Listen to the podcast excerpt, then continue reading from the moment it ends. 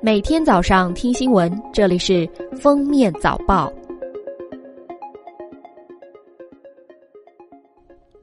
七日，国家卫健委透露，二零一三年以来，全国医疗纠纷总量累计下降百分之二十点一，涉医案件累计下降百分之四十一点一。九月七日十点四十六分，著名相声表演艺术家常宝华先生在京逝世，享年八十八岁。常宝华一九五一年拜相声大师马三立为师，历年来创作相声、小品、快板等形式一百七十多篇。七日十一时十五分，我国在太原卫星发射中心用长征二号丙运载火箭成功发射海洋一号 C 星。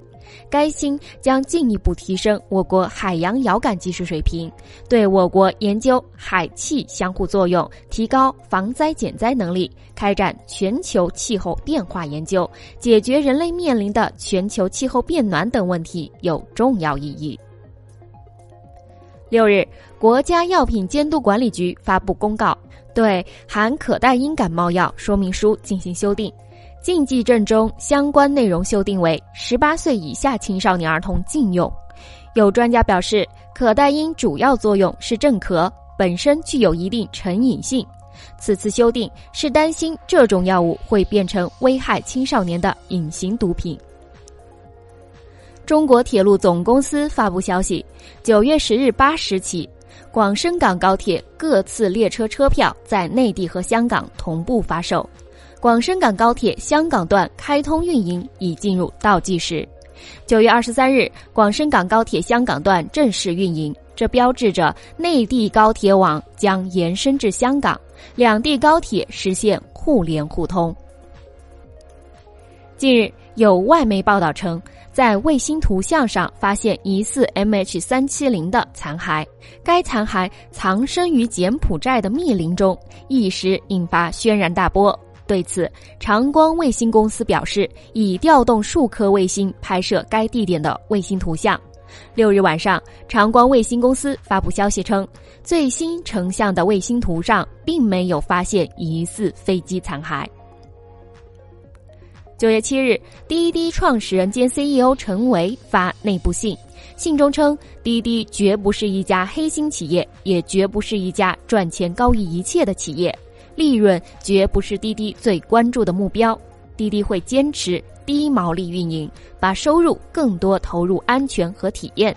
信中称，六年来滴滴还没有实现过盈利。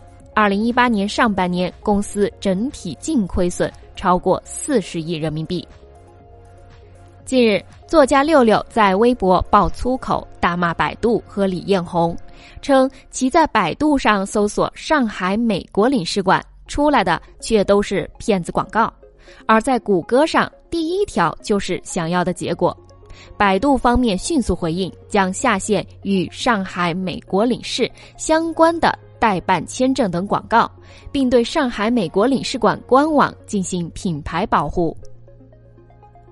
六日，原定应上线的《想想办法吧，爸爸》再度延期播出，网友调侃道：“Lucky 都要长成戚薇了。”节目还没播。据悉，该节目从最初定档的七月二十六日延至八月二日，后又改到九月六日。目前节目播出时间未定。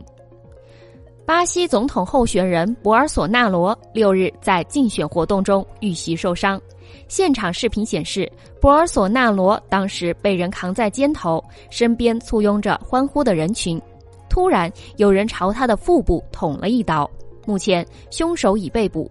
博尔索纳罗的儿子说：“博尔索纳罗只是受了皮外伤，并无大碍。”巴西十月将举行总统选举，最新民调显示，博尔索纳罗支持率为百分之二十二，领先其他候选人。今年一月，在英国伦敦去世的爱尔兰摇滚乐队小红莓主唱多洛斯·奥瑞沃丹的死因被首次披露，系因饮酒过量后在浴缸中溺水身亡。鲍里斯·迪奥通过个人推特正式宣布退役，结束自己的职业生涯。现年三十六岁的迪奥，在二零零三年第二十一顺位被老鹰选中，生涯先后辗转老鹰、太阳、山猫、马刺和爵士多队，在 NBA 效力十四个赛季，在二零零六年当选进步最快球员，二零一八年帮助马刺夺得总冠军。当地时间九月六日，美国明尼苏达州明尼阿波利斯市亨内平县检察官办公室发言人对记者表示，目前刘强东案仍在警方手中调查，尚未提至检方。警方发言人称，警方对刘强东案的调查仍在积极进行中。关于撤销指控，我不得不说这是假消息。感谢收听今天的封面早报，我们明天再见。